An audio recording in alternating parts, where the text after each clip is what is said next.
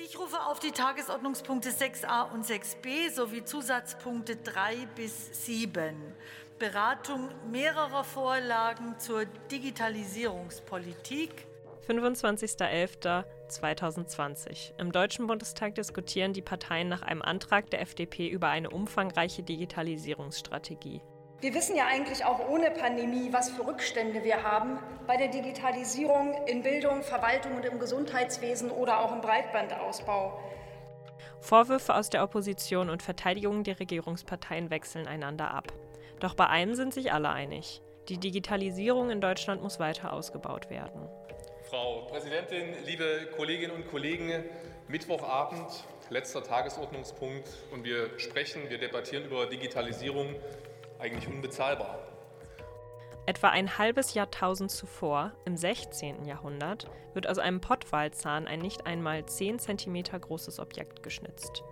Diese Schnitzerei wird 1999 vom Deutschen Schifffahrtsmuseum in Bremerhaven erworben und seitdem wissenschaftlich untersucht.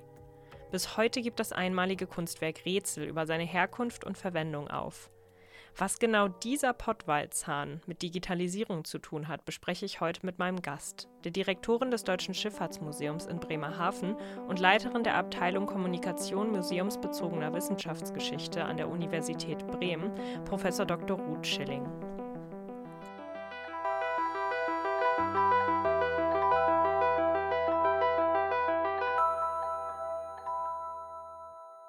Moin, moin, liebe Zuhörerinnen und Zuhörer. Mein Name ist Jana Timm und ihr hört Cleo, den Podcast des Instituts für Geschichtswissenschaften der Uni Bremen. Und ich sitze hier im Studio mit Frau Dr. Ruth Schilling. Hallo. Moin, moin. Ja, und wir möchten uns heute über einen Pottwalzahn unterhalten und darüber, wie Objekte wie dieser archiviert, erforscht und digitalisiert werden. Und an dieser Stelle ein kleiner Tipp an all unsere Zuhörerinnen und Zuhörer. In der Beschreibung dieser Episode findet ihr einen Link zu einer digitalisierten Form dieses Zahns. Ihr könnt euch den Zahn also, während ihr diese Folge hört, auch anschauen. Und an dieser Stelle würde ich anfangen mit meiner allerersten Frage, nämlich könnten Sie, Frau Dr. Schilling, einmal kurz erklären, was für ein Objekt wir da vor uns haben? Mhm. Genau, das ist einer meiner Lieblingsobjekte aus der Sammlung des Deutschen Schifffahrtsmuseums des Leibniz-Instituts für maritime Geschichte. Ähm, dieses Objekt ist mir schon ganz früh in der alten Dauerausstellung aufgefallen. Es ist ähm, ungefähr 10 cm groß, ähm, also nicht besonders groß. Ähm, es ist aber sehr, sehr schön geschnitzt. Man sieht eine Gruppe von Herren mit Bärten und Kragen, Pelzkragen im Stil des 16. Jahrhunderts rund um einen Gottvater, ähm, eine Gottvaterfigur, die mit einem Buch, also vermutlich der Bibel, ausgestattet ist. Und darüber hängt sozusagen auch ganz zeittypisch so eine Puttenfigur, das heißt eine geflügelte Engelsfigur. Ähm, im, auf der Rückseite des Zahns gibt es ähm, zwei Hinweise zum Kontext. Das eine ist eine Tiara, das heißt eine päpstliche ein Ausweis des Papstes, Kopfbedeckung des Papstes und eine römische Zahl, die 1334 als Jahreszahl verrät und die vermutlich etwas mit der Gruppe zu tun hat, die wir in dem Pottwalzahn sehen.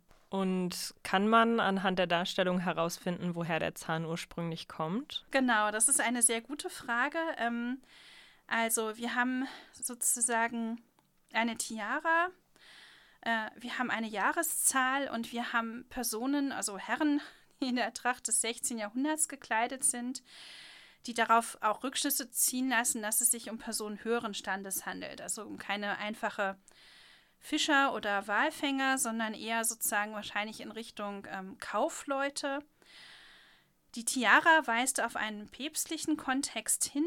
Ähm, daher hat man bei uns ganz früh im Museum angenommen, dass es sich um einen Zahn von der habsburgischen Nieder flämischen Küste sozusagen handelt, also dem katholischen Teil der Niederlande, ähm, wo es eine Gilde gibt, ähm, die auch zu derselben Zeit gegründet wurde. Allerdings sind dies alles Informationen, die nicht gesichert sind. Das heißt, wir haben keine Herkunftsangabe bei dem Objekt gehabt. Ähm, es kann auch sein, dass es wirklich einen ganz, ganz anderen Kontext gibt. Es kann auch sein, dass es überhaupt keine Beziehung zu Wal- oder Fischfang gibt, sondern dass einfach schlicht und ergreifend dieses, ähm, dieser Walzahn deswegen genommen wurde, weil er ein besonders wertvolles Material darstellt. Okay, und das ist ja, also es ist ja ein ziemlich kleines Objekt. Wofür wurde dieser Zahn eigentlich genutzt? Also ist es eine Art Dekoration oder was sind da die Vermutungen? Die Form des Objekts ist sehr aufschlussreich. Ähm, das ist sozusagen so eine Art runder Knauf. Mhm. Und ähm, es kann sein, dass dieser Knauf auf einem sogenannten Zeremonialstab war. Die ähm, Bruderschaften auch die Gilden und Zünfte und andere Korporationen in der frühen Neuzeit haben Zeremonialstäbe benutzt, mit denen sozusagen auf den Boden geklopft wurde. Das gibt es auch im höfischen Kontext. Man hat auf den Boden geklopft, man hat Ansprachen gehalten, jemanden angekündigt, wenn er den Raum betrat. Also eine ganz ähm, herausgehobene Funktion und diese Zeremonialstäbe sind sehr oft sehr wertvoll gestaltet. Also es kann einfach sein, dass das hier Teil eines Zeremonialstabs einer Kooperation war, die ganz und gar keinen maritimen Kontext hatte. Das hm. wissen wir schlichtweg nicht. Es kann auch sein, dass dieser Knauf an einem Stuhl befestigt war. Ähm, sozusagen, wir kennen das ja von anderen ähm, Mobiliaren aus der frühen Neuzeit vor allem, dass sehr wertvolle Materialien in Stühle eingearbeitet werden, insbesondere dann, wenn sie sozusagen einen politischen Kontext haben. Und wird sich diesem Zahn nur in einem geschichtswissenschaftlichen Kontext gewidmet oder gibt es auch andere Forschungsfelder, für die dieses Objekt interessant ist? Mhm. Also wir haben einen Paläolo Paläozoologen bei uns am Haus, ähm, der bei uns gearbeitet hat, der noch auch assoziiert mit uns noch ist, ähm, der sich den Zahn ziemlich genau angeguckt hat und zum Beispiel gesagt hat, ähm, dass das ein junger Pottwal war mit Karies. Ähm, das ist sozusagen eine, eine sehr spezifische Information. Und dann haben wir jetzt durch das Scannen des Objekts herausgefunden, dass, ähm, dass Blasen in dem Zahn vorhanden sind, die entweder auf natürliche Wachstumsstörungen hinweisen oder auf Bearbeitungsspuren. Was ist daran so spannend? Daran ist einfach spannend, dass man in Zusammenarbeit von Historikern und Historikern und ähm, Biologinnen und Biologen sozusagen mit Hilfe solcher Artefakte herausfinden kann, ähm, welche Art von Pottwalen in welchem Alter sozusagen in europäischen Zusammenhängen eigentlich gesammelt und verarbeitet worden sind.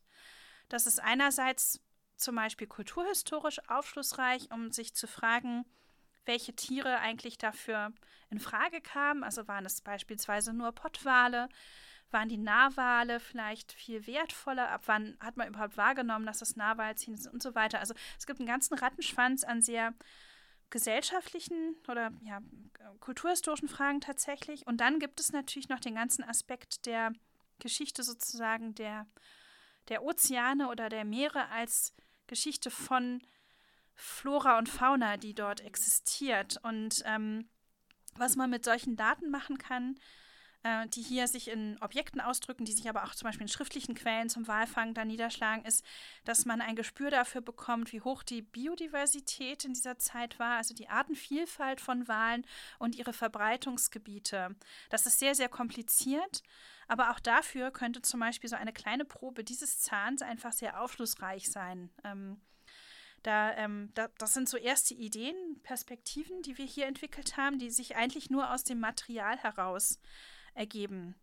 Mhm. Nun haben Sie den Zahn ja im Kontext eines Projektes äh, mit dem Namen Digital Materialities digitalisiert, also in Kooperation äh, zwischen dem Deutschen Schifffahrtsmuseum, dem Tübinger Leibniz Institut für Wissensmedien und dem MAPEX Center an der Uni Bremen äh, wurde ja ein 3D-Modell erstellt, das ja auch online zugänglich ist. Und mich interessiert, da wir jetzt ja auch gerade über die offenen Fragen um diesen Zahn herum gesprochen haben, wofür wird so ein Digitalisat genutzt? Also einerseits ähm, wurde das jetzt schon ganz konkret benutzt, indem ich es an Wahlforscherinnen und Forscher geschickt habe. Das heißt, es spart mir und denen auch, äh, die, die, sitzen teilweise in Südafrika oder Australien, spart uns einfach ein bisschen Reiserei, muss man auch sagen, und ermöglicht einen Dialog über das Objekt. Das ist das eine. Das zweite ist sicherlich ähm, etwas komplexer. Und das ist die Frage, wie ich eigentlich mit so einem 3D ähm, in die Ausstellung gehe.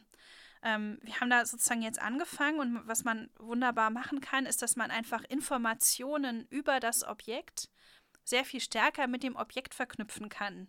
Also es bringt viel mehr, wenn ich ähm, hier ein Pfeil oder, oder sozusagen hier direkt neben das Putto schreibe, das ist hier also ein Putto und sieht so und so aus, dann gucke ich das an und habe gleich die Erklärung, als wenn ich die Erklärung ganz klassisch irgendwo im Objekttext habe, der irgendwie einen halben Meter weiter weghängt.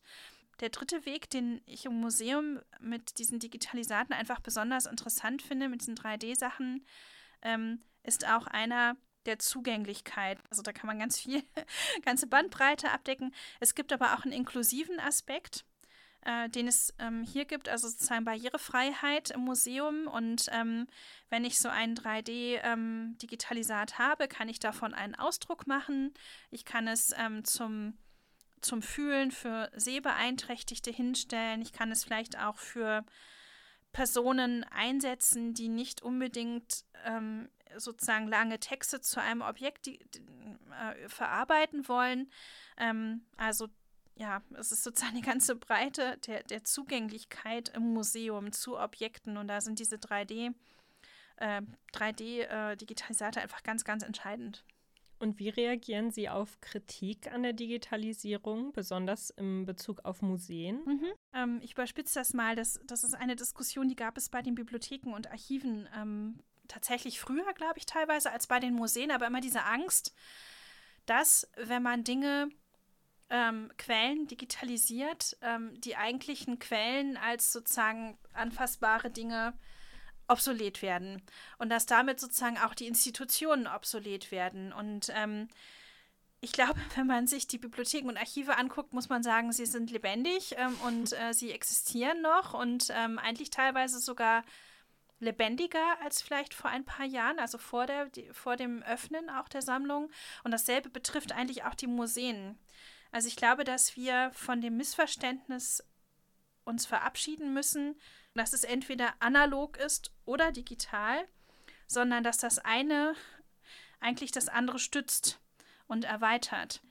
Man hat mit diesen Digitalisaten die Möglichkeit, die wirklich überregional mal zu zeigen, sie in den Mittelpunkt zu stellen, vielleicht auch wirklich für Popkultur ein bisschen zu öffnen. Warum denn nicht? Und ähm, eröffnet damit eigentlich eine Relevanz und Wertigkeit, Sichtbarkeit in der Gesellschaft, die vorher nicht da war und ähm, die ja ein Wechselspiel zwischen analog und virtuell darstellen. Und das ist auch das, was man sozusagen in der Besucherforschung eigentlich für die Ausstellung und Museen feststellt, dass sozusagen Ausstellungen eigentlich mehr besucht werden, wenn sie gut digital präsentiert sind, als, als weniger. Also es ist nicht so, dass ich durch die digitale Verlängerung von Museen also die Verlängerung der Museen in den digitalen Raum eigentlich den Museenbesucher äh, Besuchsanlässe nehme, sondern vielmehr, ich kann die, wenn ich das eben gut mache und gut einsetze, Besuchsanlässe steigern. Mhm. Ja, und damit würde ich zu meiner letzten Frage kommen, und zwar, was dieses Projekt für die Zukunft der Digitalisierung in Museen bedeuten kann. Ich glaube, dieses Projekt kann nur ein kleinerer Baustein sein in einem Weg, auf den man sich sicherlich machen muss ähm, und zu fragen, wie eigentlich ähm, virtuelle und analoge Welten miteinander sich verschränken. Ähm, eine der Grundfragen, die mich wirklich umtreibt, ist, ob es uns grundlegend kognitiv auch ändert, mhm. ob es uns emotional auch ändert. Und all das sind natürlich ganz, ganz grundlegende Fragen, die weit über Museen hinaus für das Lernen in Gesellschaften wichtig sind, für die Frage, wie wie man eigentlich auch eine Bürgergesellschaft politisch aufgeklärt hält. Ähm, ja, das wäre so der ganz, ganz große Rahmen, in den mhm. sich das einbettet. In einem vielleicht ein bisschen konkreteren, kleineren Rahmen würde ich einfach sagen, dass ähm, so ein Projekt ähm, dabei helfen kann, ja, also nicht nur sozusagen unreflektiert digitale Bilder irgendwie einzusetzen, weil es eben schön bunt ist, sondern sie ganz, ganz, ganz gezielt ähm, als Stützen für forschungsgeleitetes Erzählen im Grunde genommen zu begreifen. Alles klar, dann vielen, vielen Dank für Ihre spannenden Einschätzungen und das wirklich sehr interessante Thema. Und an dieser Stelle wünsche ich auch allen Zuhörerinnen und Zuhörern noch eine schöne Woche und hoffentlich hören wir uns im nächsten Monat wieder bei einer brandneuen Folge. Bis dahin, tschüss.